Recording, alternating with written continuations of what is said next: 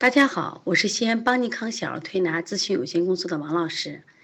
今天在这里想给大家分享的主题是小儿腺粒肿和麦粒肿。这个呢，实际上现在的病特别多。我在这讲课之前呢，先给大家说一下小儿的生理特点。上一次在我在上课讲那个九种体质类型的时候，我专门讲过小儿的生理特点。那么中医认为，小儿的五脏是三不足，两有余。肝常有余，就说我们的肝脏常有余，肝风内动，肝有火；脾常不足，脾胃经常是虚弱的；心常有余，肺常不足。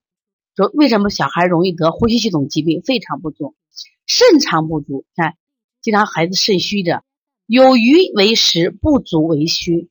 在这里，我引了一句我们国家很著名的《道德经》啊，就是老子的书啊。他说有一句非常经典的名言，叫“天之道”。损有余补不足。现在很多的这个国学啊，从小就教孩子背《道德经》。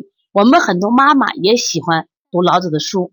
那么把这句话记住来：天之道，损有余补不足，阴阳要平衡。实际上，我们孩子怎么才能不生病的？也是这样子，要阴阳平衡。所以说，我们小儿病的基本调理思路也就出来了，跟这个天之道是一样的，是去有余补不足，扶正祛邪。为什么孩子就得了麦粒肿，就得了腺粒肿呢？为什么我的孩子就爱咳嗽感冒呢？一定是有的脏器有余了，有的脏器不足了。我们怎么办？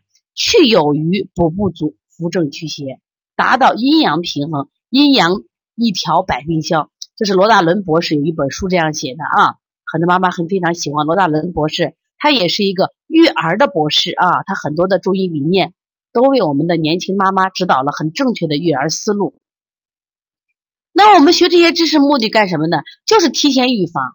邦尼康的理念就是预防大于治疗，所以我每次给大家讲课的时候，我可能有很多的篇幅在给讲如何预防生病。妈妈老急着我学啊，老师，我想知道怎么治病的技术。当孩子有病的时候，孩子已经受到伤害了，而且有病的时候，凭你那种焦虑的心态，怎么能治好病呢？还是送给王老师来调吧。你在家做预防吗？所以一定要提前的学习啊，让孩子不生病是妈妈应该做的事情。